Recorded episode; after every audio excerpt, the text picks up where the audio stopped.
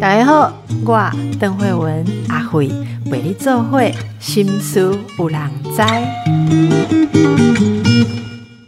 哦，阿慧今日跟大家讲款吼，咱上关心的代志就是小孩子要不要打这个疫苗。好，这个最近很多人都已经打了，但是之前打莫德纳的时候，据说有很多人说，诶，一定只要打 B N T。那 B N T 现在已经有了，有一些学校小学陆续都排在这几天就开始在施打。可是哈，很多的父母私底下问来问去啊，当然阿辉也会站在这个位置，收到很多人来问说，最简单就是问说，诶，哎，你有为何你也给那主播哈？好像我们这个是一个大秘密哈。五主播主好像代表了我们的一整个判断哈，我想那个我今天的来宾是我们的哎，这个大家都最信赖的哈，这个小儿科医师黄崇宁黄医师啦，哈，黄医师你好，先问好，嗨，这个学姐好，听众朋友大家好。黄医师，大家哈一定也都偷问你这个问题，所以我就不要问了，因为人家都会想哦，你们讲哦，讲一百句不值一句说你的小孩有没有打哈，这个就是大家要 follow 的目标，所以我们都先不谈这个部分，先来问专业上的看法哈。是这个呃这一次的 omicron 的疫情，其实大家说起来有心理准备。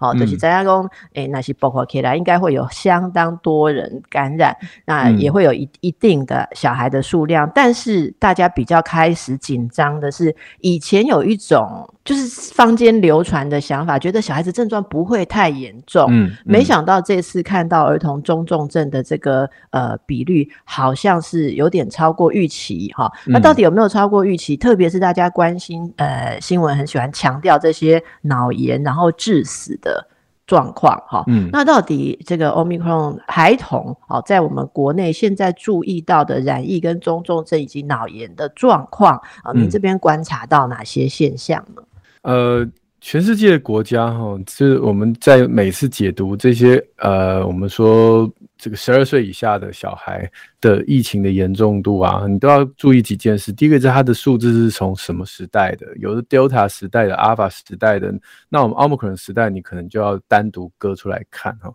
那从 Omicron 时代之后，我们都知道在其他国家看到。严重度是下降的，但是人数是上升的。也就是说，omicron 它大概的特异功能就是它在儿童之间传播的力的速度，还有它的广泛度，果然是比其他。之前的病毒还要来得广来得快，所以从阿莫孔开始流行之后，儿童的染疫人数大概啦哈，就是路上随便有这个这个抓五个有染疫的，大概就有一个是儿童啊，就是十八岁以下。好，那如果你再把十岁跟二十岁这样切开来，那就是一半一半。所以你现在路上抓这个十个染疫的人，假设十个染疫人，大概就一个呢是十岁以下的，然后再一个呢是十到二十岁这样子，大概大概比例是这样。那这个数字在以前 Delta 都不是哦，以前 Delta 很奇怪，Delta 或 Alpha 时代，然后就是常常大人都中了啊，这小孩都没中哦，所以现在完全是不同的。病毒的状态，我们就要不同的解读，这第一点。所以奥密克戎传播在儿童是很大、很量很多，可是重症的比例是下降。可是因为乘上那个母数了哈，就是你得病的人越多，那么虽然重症的数字就百分比下降了，可是乘起来，哎，那个数字还是会让大家很紧张。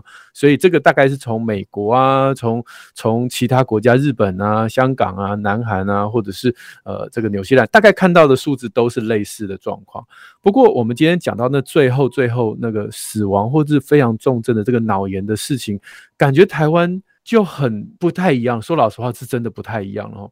像在我们看看到日本哦，他的这个小朋友感染人数这么的多，可是他们死亡个案非常非常的少。大概都是以百万为计的哦，那时候算起来大概百万分之五啊，百分之六，大概是这个数字。那美国呢，大概是十万分之五，是指是日本的十倍哦。所以美国的儿童的这个啊医疗照顾果然还是稍微值得商榷一点。那么台湾就介在这两个数字中间哦，就是百万分之五跟十万分之五之间，但是一直在变动了，所以我们目前还不太知道最后会落在哪里。但是我们不看所有的。儿童的重症死亡不要看，我们只看我们新闻最担心的脑炎。脑炎的个案在台湾真的是比其他国家看起来都多。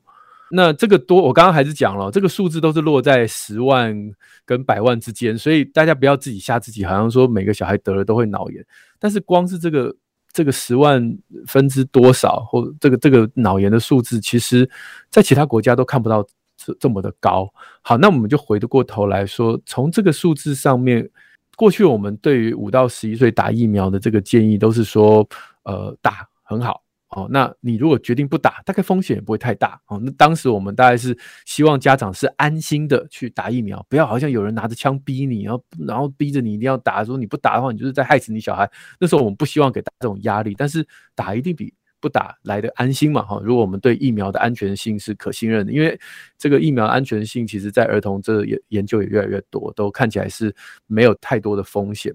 那不过这个自由的态度，在过去这一个月。我觉得我身为儿科医师，尤其是我在第一线，我已经开始风向有一点点，就是我自己的态度开始越来越趋向是，我会开始劝要打，因为这些脑炎的个案虽然只有一万分之一，或者是接近十万十万分之一左右，到是到一万分之间的这个数字，可是这个数字对我来讲。已经让我有点担忧。我如果我的小孩，我一定给他打哦，那种感觉是这样。所以在现在的这个台湾的疫情当中，我会比较倾向五到十一岁的小孩是应该要打疫苗的。那呃，不过很遗憾了，我必须要承认，这些脑炎的孩子大部分哦，就是都是还不到五岁，就五岁以上的大概就几例，但是很多都是大概五岁以五岁边缘或五岁以下。所以他们也还没有疫苗可以，也没有疫苗可以打，所以我现在一直在注意那个美国的 EUA 要过那个六个月到五岁的这个疫苗，BNT 已经在申请了，莫德纳也在申请了。以前我们都会觉得说啊，这个这个就是有有打，好像稍微好一点。可是如果今天是以台湾的个案。台湾的这个这个状况，如果美国的 UA 过，我真的很希望台湾赶快进来，因为五岁以下的小孩，这脑炎的比例哦，真的有点对让让人有点不开心了哈。就是身为第第一线医生，我们就觉得啊很赞哦，这病人进一来，我们也就好像没有任何的耽搁，可是他的那个进展这么快，让我们每次救起来都觉得哦，好好无力感，这是我们。少数的个案，我还是必须强调，少数的个案会有这个重症的状况。可是这个少数的个案，就让我们第一线的医生一直觉得很希望能够再多做点什么。是，那么呃，其实说到这个疫苗的保护作用哦，如果以时辰来讲，其实是比较多的孩子，我们说这个呃可以打疫苗的这个像是学龄的孩子哈，对，他们差不多这一周这一两周开始，如果是打 BNT 的第一剂，或之前有打了莫德纳，那呃，您刚刚提到诶有有一点保护作用，是指说可以保护。对他们，例如说变成脑炎或是中重症，那这是只要打几剂，那间隔多久，然后才会有的效果？跟我们现在疫情的高峰，大家应该怎么去思考呢？是，呃，我们大概要有一个概念，就是打疫苗，因为我们都知道，我们现在的疫苗都是过去一开始原始的病毒株做出来的，所以我们现在已经不期待打疫苗不生病。嗯，对于这个奥密克戎的时代，儿童打疫苗，当然第一个月数字可能呃不生病的几率很高，然后第二个月就开始掉，第三个月又开始掉，所以你如果观察大概三个月左右，你打完疫苗，大概如果真的有感染，你还是会生病，就还是会中。那但是我们打疫苗不是为了让你不得病，我们打疫苗是为了让你不要重症跟死亡。如果用这样的一个角度来看的话，这个对于预防住院的效果。我们的疫苗大概就可以砍一半，那么对重症跟死亡大概可以砍更多，可能八成左右哈。所以，我们今天如果是希望我们的孩子得了病，然后自己抵抗力能够把病毒杀死，然后顺利的康复的话，那么打疫苗是可以符合你的期待，大概八成以上的期待哈。呃，刚刚问到一个很重要的问题，因为国外的重症有很多种啊，有些是呼吸的重症，哦，有一些是是这个这个脱水啊，或者是发高烧啊等等这些比较容易住院的重症的比例是这样。可是脑炎，就刚我刚刚讲的，我们很难从国外的数字去看台湾这个脑炎到底打一剂能不能减少脑炎，那那还是打两剂才够。我们以现在的。这个台湾等于是很特别的这样的一个状况下，我没有办法回答你说到底打一剂就够，还是要打两剂就才够哈？那反正现在我们都是大部分一勾选就是勾两剂嘛。那呃，对于两剂来讲，至少你心里面是可以很确定的是，这些重症死亡的个案是可以被几乎被完全不要不要说完全了，说这些没有完完百分之百是，但几乎能够八九成以上都被这个疫苗所保护掉。这个大概是从国外的个案当中我们可以看到的。不过还是强调了，刚刚如果问到脑炎的话。我们医学还是有很多不知道的事情，我只能说，我它就是一个在观察中的现象，医生们也是在观察了。好，那王医师，就是大家最常问到你的害怕这个小孩打疫苗。会有的问题，哈，嗯，呃，我我我们看到的一些资料，好像有说年纪比较小的，如果不是青少年，就比青少年再小一级，比方我们就直接讲小学阶段的孩子，好像没有看到说，呃，需要像青少年那么担心，像心肌炎啊或一些副作用，这个说法是正确的嘛？就说小孩子，OK，是对，没有那么。不过我觉得这个东西并，这个说起来很简单，因为你打的剂量就不一样了。嗯，青少年打的成人剂量，所以他身体免疫反应当然比较强。那我们看到儿童打都半量跟三分之一量，所以这个很很显然呢，他的心肌炎副作用就会掉很低。所以这个是好事情。那那这样说的话，通常大家请教你那个门诊啊，家长请教你，他们我们好奇，大家都在怕怕些什么副作用？如果是副作用的部分，是一种未知性的恐惧吗？还是有具体说什么？最近有比较流行的一个谣言了哈，就是说这个 mRNA 疫苗啊，不管是辉瑞或 BNT 或莫德纳都一样哈，就是 mRNA 疫苗呢，啊，对于呃年纪小的小孩哈，会干扰到他的免疫系统的发展，会迁入到他的 DNA，然后改变这个啊人的基因，然后造成未来什么癌症的哇啦哇啦的，就是最近这个谣言传的蛮沸沸扬扬，他抓住了一些家长莫名的恐慌，所以我还是要在这边强调。这样的一个传言是完全没有科学根据，完全没有事实的证明。那它完全是一个臆测，臆测就大家来臆测吧。哈，这我觉得这已经不是一个科学的讨论了。哈，所以我想，大部分家长，如果你今天担心的是说打完疫苗之后会不会有少数的一些自体免疫的病，哈，少数哈，或者是少数的心肌炎或少数的过敏，我觉得这些大概都是可以跟医生讨论的，因为这些的确。会发生哈，比如说打完以后，呃，这个虽然几率非常非常低，但是还是难免会有，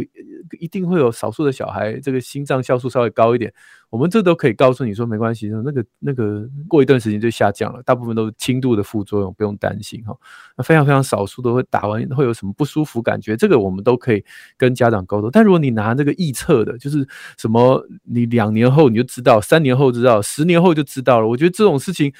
呃，这种传言就要很小心。为什么这个写的人可以有这么先知，知道十年后会发生什么事，连我们都不知道，只有他知道？那这也太怪了吧，哈！所以，呃，大家在看这些传言的时候，恐怕要有一些媒体适度的能力啊。这是大概是我目最近常常在我的我的自媒体上面跟家长沟通的这个部分，这样怎么样去做一个好的媒体适度，不要被这些恐吓式的字眼去吓到了，然后做出一个对你孩子可能不利的决定。是，其实也很感谢黄医师哦，这么忙碌的时候，但是大家如果追踪这个。呃，黄医师的这个粉砖哦，呃，还有黄医师常常会跟大家整理一些最新的资料啊，给大家一些问题。我想大概是私底下轰炸他的人太多了，所以他一并回答，比较不会 那么呃那么的重复啊。可能你都常常要 copy paste copy paste 很多人的疑问。其实说真的，像打疫苗这种事情，像我们跟黄医师私下有认识的，其实我都很自我节制。我觉得他已经回答很多次，我应该自己好好看影片。我都我都还没有私讯问你哈，这但是我知道说，哎。其实忙碌的小儿科医生最近真的是非常非常的辛苦啊，所以我们就是请大家呃自己要家长，其实有时候遇到这种状况，也反映了一种情形。其实我自己觉得。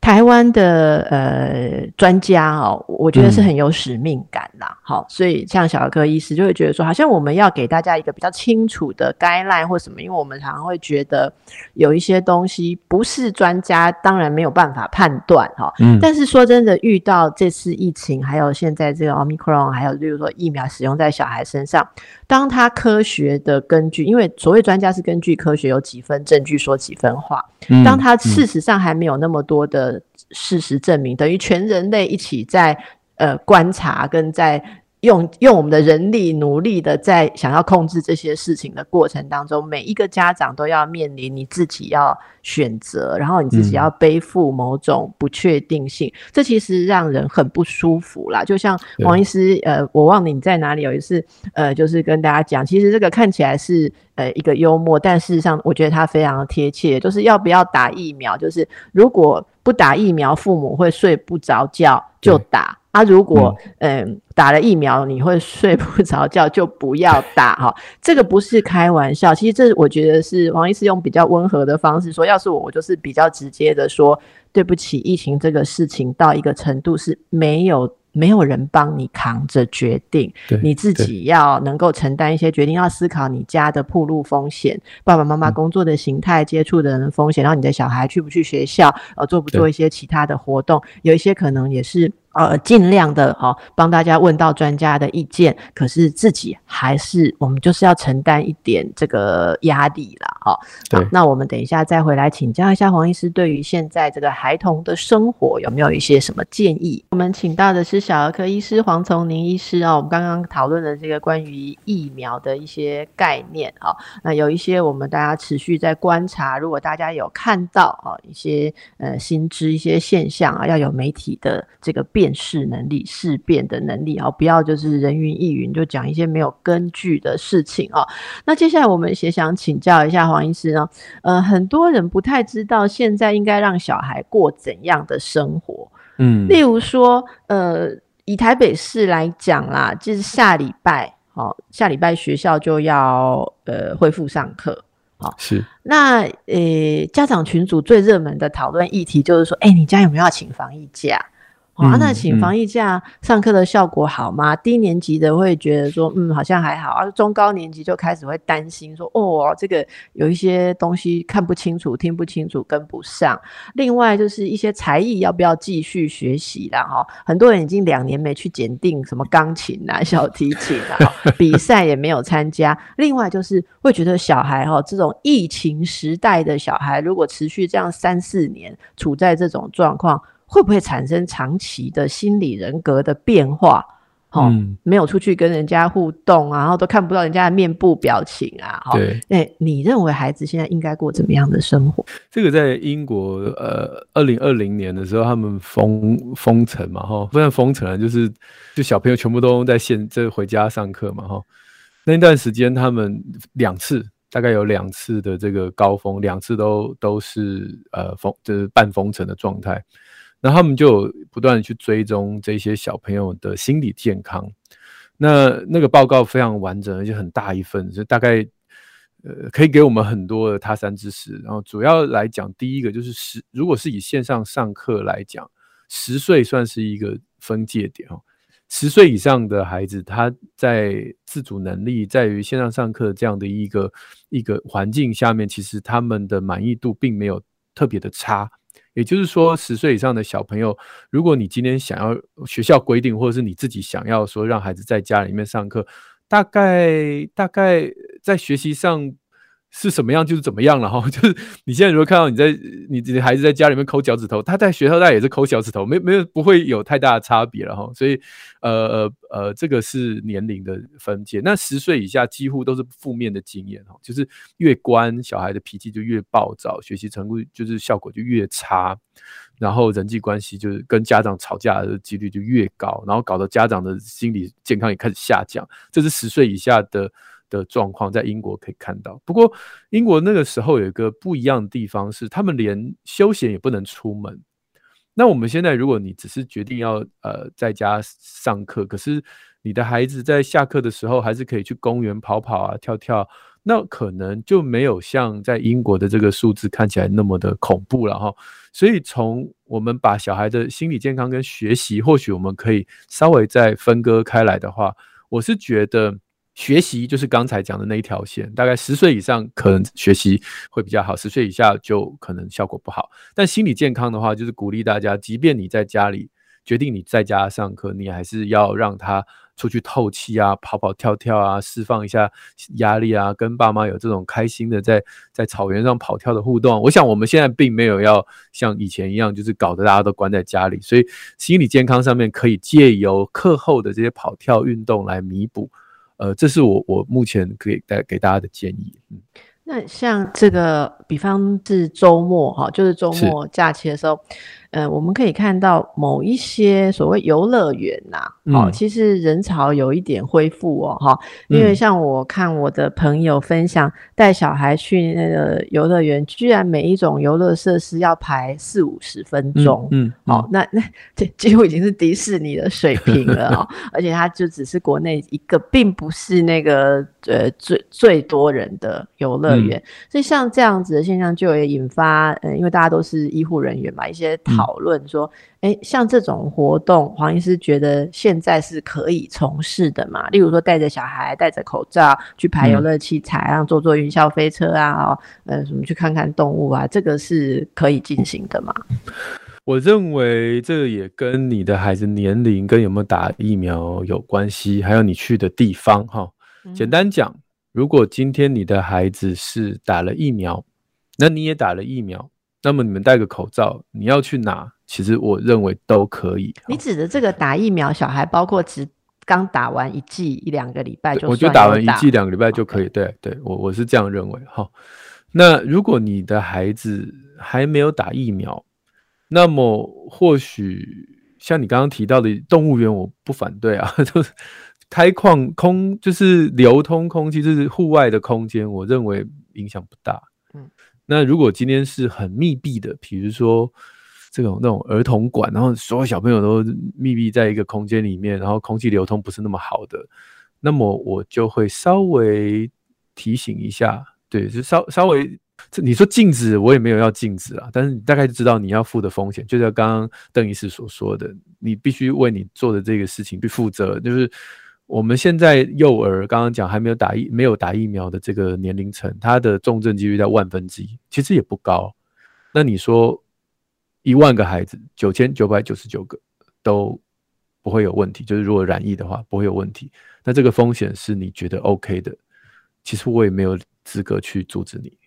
但如果你的个性就是觉得不行，这个万分之一我也没有办法承担。重症的风险的话，那我觉得你就等你的孩子有疫苗可以打的时候，再去这种密闭空间的游乐场。但是如果是开放空间，我基本上都还是应该可以比较放心的去做活动。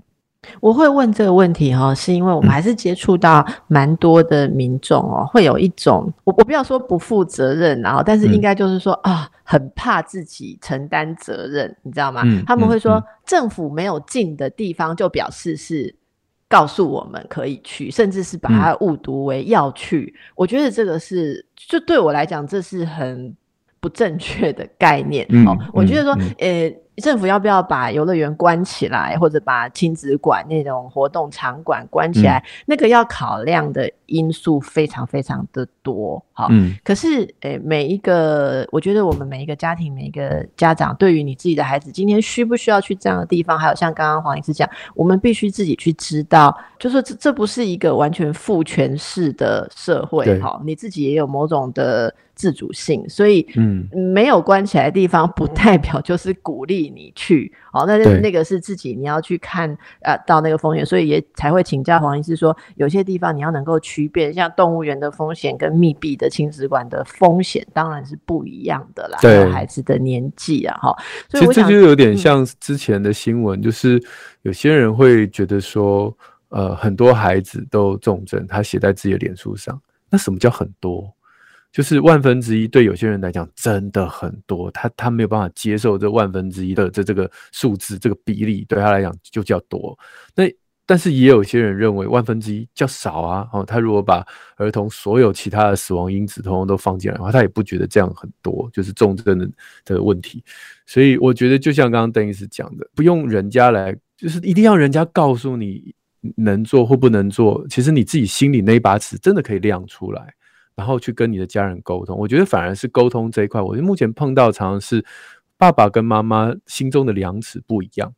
比如说爸爸说，就就这么低的风险，有必要让你孩子挨一针吗？妈妈说万分之一叫做低吗？中重症的几率万分之一叫低吗？你怎么这样看事情的？好，那两个人就互相为了这种事情吵起来。我倒觉得这倒是这是一个很好，吵架没关系，吵一吵吵一吵，但是这是一个彼此互相更了解的一个契机。你你就可以在这个事件上去看到生活当中替孩子做很多其他的决定的时候，为什么你们会有这么多不同的意见？其实那就是在你们心中那把尺本来就是不一样。那也好，趁着疫情把这把尺互相量一量、比一比。然后互相的同理对方的处境，我觉得这个倒是我我会给很多家长去提醒的部分。我觉得你讲这个太重要，因为有时候夫妻在这件事上哦，我觉得不见得是本来观念不同，而是非吵不可。诶，因为一边如果是觉得要做一个选择，另外一边会互补式的再多想想。不一样的选择，相反的选择，所以我觉得这个架好像是有点非吵不可。然后夫妻一起，其实我看成一种合作，合作把各种做法都想透了，借由争执哦。那也有人现在就已经在争执要不要回学校上课啊，更不要说父母啦。我觉得这个政府不同的部门哦，中央地方也也会吵这种事情了哦。那这个大家能不能够回归理性以及？每个人很清楚的知道说什么事情是可以决定，不可以决定。我觉得学校开不开放也是类似，就像公司啊有有没有硬性规定要在家工作一样。那这不代表你不能因为个人的状况跟选择去申请一个个人的状况，因为你你 always 还是可以申请放一假，好，只是你你不想的话。那么这个这个是今天啊黄医师带给大家很重要的一个讯息。我觉得还是观念上，你观念。中心是正确，你就可以去判读资讯。那接着我们也是很好奇啊，那个现在儿童如果不只是因呃因为这个呃 omicron 哦，嗯，儿童本来就有一些其他的状况或季节性的好流行的问题啊。王医生有没有要提醒大家一下？就是我们慢慢的进入这个季节，呃，儿童的健康方面啊，有一些什么要注意的状况？现在大家大部分的焦点通通都放在 这个奥 r 克 n 哈，那也也没有错哈，也没有错，因因为如果以儿童，大部分我们以前门诊看到都是感染症嘛，所以以前各个病毒百家争鸣哦，腺病毒啊、流感病毒啊、副流感啊，反正就轮流的流行。那的确啦，目前现在如果有发烧，然后有呼吸道症状，你猜新冠病毒大概十个有七八个都对了哈。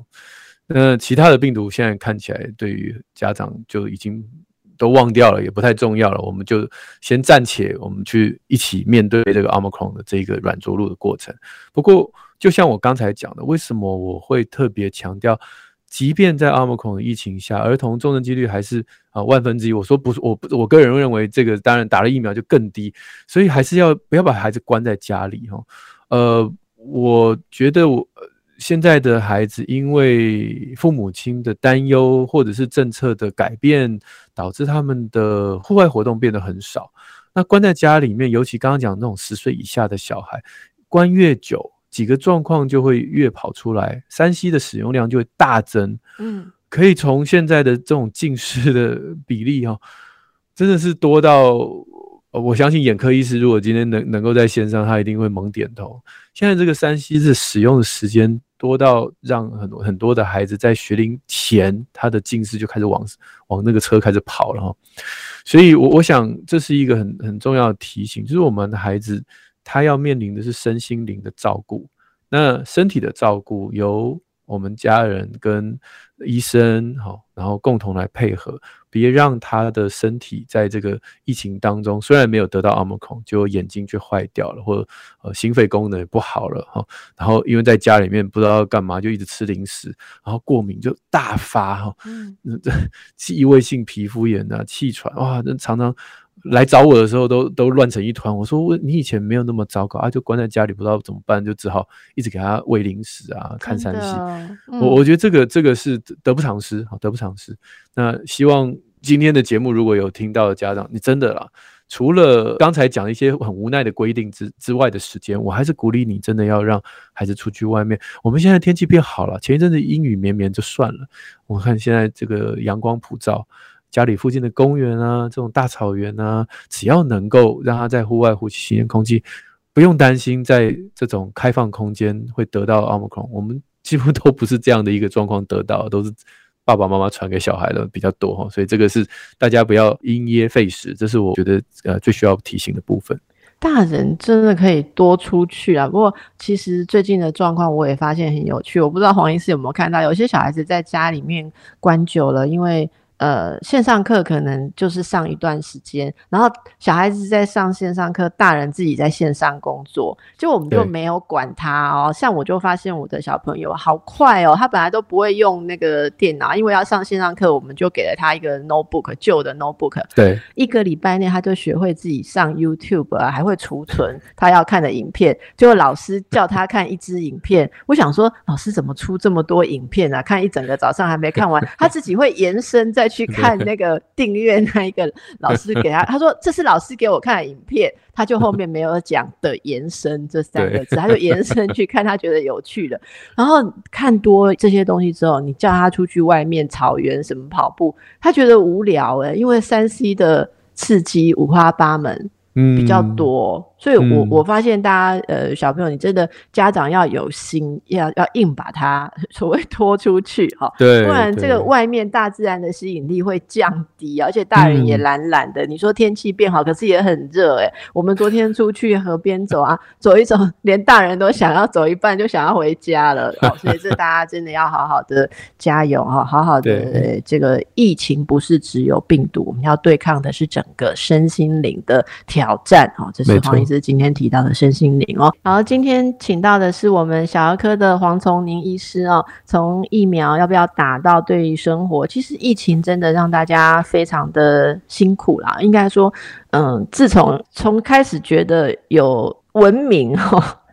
有自己可以控制生活的能力，成人到现在，大概很少遇到这么无助。的考验，哈，对，呃，很多的医疗人员，呃，在第一线上是承受更大的压力，但是真的鲜少听到有逃脱的，哈，就很少听到有人就辞掉不做的，对，所以，呃，最后我们其实也很好奇，黄医师，像您呢，哈，带领很多的这个同仁，啊，大家在医院在医疗线上，你们是用什么样子的？呃，使命感啊，还是意志力去面对？因为例如说，你们也有家人嘛，哈，嗯，自己很多也有小孩，然后你们每天要去接触这么多的病患，例如在急诊，哈，那现在医生、医疗人员、医生、护士啊，医院的工作人员，呃，整个士气如何？好啊，大家有没有一些呃，例如困难？好，也希望民众可以知道，大家可以互相合作的更好呢。其实邓医师以前也在医院待过嘛，只是在医院里面，大家不会去想这些，这最多就是想到我的防护东西如果够啊，比如说 N 九五，你不要给我一个礼拜给我发三个，然后叫我自己消毒，那当然士气就很低落嘛。哈，那现在不是这个状况嘛，就是很充足，像我的 N 九五已经多到。所以，当你的武器够的时候，我觉得对一般像我们这种呃，就是第一线会接触到病人，我们不会那么的紧张跟害怕。我们也常听到有一些我们医院同仁有好多个都都染疫，可是你会仔细问他染疫的来源，也不是医院啊，都自己的家人、自己老公、自己的老婆、自己的小孩。所以这些染疫的这个这个啊。医这个风险值，我相信医院里跟医院外是已经没有什么太大的差别了。那在医院里面，我们一开始必须要去处理的反而是人哦，比如说刚才讲到，哎，他被他自己的老婆传染了，或者被自己的家人传染了，哎，那他这个洞就空下来了，然后其他人就要去补上他的工作，那一个、两个、三个下去，哇，剩下。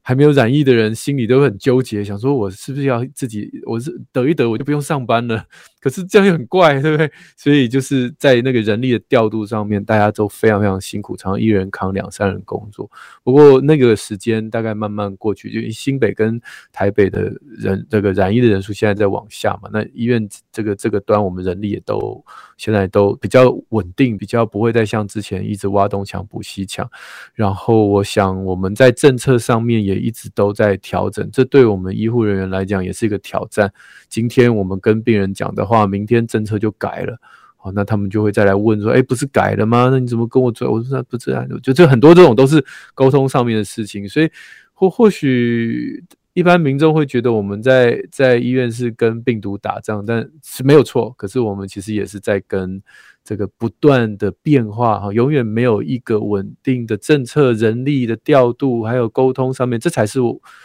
我们目前在医院里面最常处理的问题，不过我相信很多的公司行号大概也是类似的状态，所以就像刚刚邓医师说，这是我们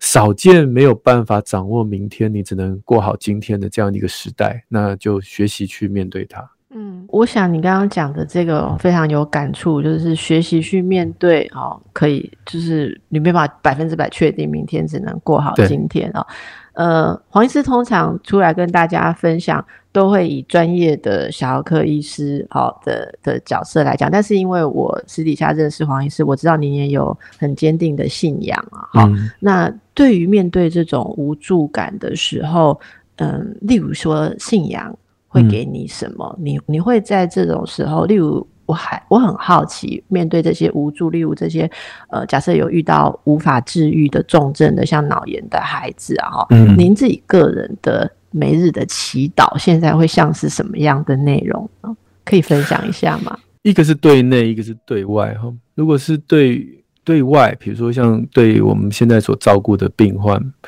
就是我的信仰帮助的是上帝让我摆在这个地方，摆在这个位置，今天我萍水相逢。我们人生在这个点交叉了，那我能够帮助他什么？那这个是我在信仰当中对外的时候能够给我的力量，就是既然我在这个位置，表示我可以哦去做一点呃，能够带给人的祝福，带给人家的心理或身体的帮忙跟安慰。那我不会去想我自己是。那个神我不会说，我今天是个医生，我来拯救你了。其实那个心态就会把你自己压力搞得很大，因为有太多不可这个控制、不可掌握的的一个未来病情的变化等等。但是如果我的心态是比较，我就是那个被放在这里的棋子，那我能做我该做的事情去帮助你，那就是我能够最好扮演好最好的角色。这是对外的部分，让我心里比较安定平静的力量。而对内更是就是。像刚才提到所有家长的担忧，我自己也有小孩啊。我跟我老婆当然也会为了一些决定，然后来来来讨论哈，甚至有意见不合。可是我们的信仰帮助我一件事，就是当我们做了决定，我不回头。我发现很多家长他的担忧是我做了决定，好，我今天我今天决定我孩子在家上课，然后明天就想这个决定会不会是错的。我是不是应该要要翻盘？我是不是应该要重新做决定？我决定。给孩子打疫苗，这个决定。会不会是错的？今天要打了，我我是不是要赶快跟老师说不要？就是这种反反复复对身体是一个折磨。那但是我的信仰给我的力量是，当我祷告，然后我决定。了给我孩子这样的安排，或给我自己的家人这样安排，我就再也不回头了。我就我就心里，除非你今天有给我更大的一个翻转的一个讯息，不然的话，我就是。很稳定的就就就这样往前走，那或或许啦，就这个就是刚才，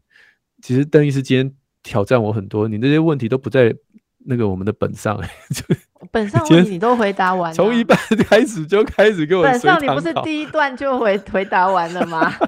真的是，我我我我我被这个。随堂考的时候，我现在脑袋里想出来的讯息来跟大家。不好意思啊，其实是真的是哈，就是因为我知道只有黄医师才能带给大家这样子深度的一个讯息哈。那说真的啦，我我是的确 的确问了很多没有在稿上的事情，因为稿子上面就是问说像香港的这个脑干发炎，然 后就是台湾就已经在观察脑炎了嘛，好，大家也没有余力再多去想香港哦，因为黄医师也啊，我我都我都假设。我们听众朋友都是你的死忠粉丝，所以基本上你粉专讲过，我就那个没有让你重复啊，也也是一种私房的心情，就知道说我真的觉得有些讯息你才能够带给大家，而我觉得这个是比什么都更重要的一种呃指引我们。心现在怎么去找答案呢？我我我想我想请你给给大家这个方法，所以真的很谢谢黄医师给我们的一个帮忙了哈。那其实呃，今天最后也是我们都很多事情在滚动式的调整的意思哈。滚动式调整的意思就是说。你说我们今天谈完，明天如果又出了一个新的医学研究或或什么，大家就要用那个更新去看，而不是说抓着说，嗯，某某某医生，你前天说什么，上礼拜说什么啊，然后又怎么样？我觉得这是大家对于改变的压力跟不适应，我们也都能够体会。那么最近也真的要嗯非常呃支持你身边如果有这种在家陪小孩的。好，就是自己要放掉工作，放掉他生活的习惯，在家陪小孩的那个人，不想不管是不是你，哦，其实都要给很好的支持啊，因为那个我我觉得也会有一种精神绷紧、脾气各方面都会有点奇怪的状态。今天黄医师，你知道本日最疗愈是哪一句话吗？啊，哪一句？听众朋友可以自己决定啊。我觉得本日最疗愈就是连黄医师这样的权威。在于小孩子应该怎么样，也需要跟太太有一些讨论。好，所以讲，讨论真的是非常的含蓄。我们有讨论过的都知道是什么意思。这句是本日最疗愈。所以，如果你家哦，你跟你的另一半在对于小孩现在应该要怎么生活有不同的意见，你就要想一想，我们哪里及得上黄医师的权威，连他都还是要讨论。这这不是一个。知识决定一切而已，哈，就是呃，就是有很多心理上，而且小孩子要顾到很多身心灵全面，啊，就不是你这个流病数据可以知道的，好，好，那么呃，最后我们也特别要祝福一下啊，黄医师以及所有的这个医疗人员，好，希望慢慢的过去。那黄医师，你觉得这样子？诶，数据看起来有慢慢的要下楼梯了吗？疫情还是这两这两个礼拜是因为停课造成帮助了暂缓？我们可以期待慢慢下来了吗？呃，以双北的状况看起来是有在往下降。那呃。我们我们大概心里面会知道，那跟我们染病的人数以及正刚打完疫苗、抗体很新鲜的人数越多，呃，那个病毒就越没有没有戏唱哦。那台北大概双北大概就是这样，就是染疫的人数已经已经可能已经有十趴十几趴了，然后再加上刚打完疫苗很新鲜的，这病毒在双北应该是开始往下走。但是我们别忘记了，其实其他的县市目前。都还在上坡当中，所以大家同舟共济，好，也不要自己往下就很高兴。其实也多关心一下住在其他县市的朋友，他们正在面临我们一两个礼拜双北一两个礼拜前正经历的这个上坡的过程。OK，好，非常感谢黄医师今天拨空来给我们大家回答这些困难的问题。好好，也祝福大家，谢谢，谢谢。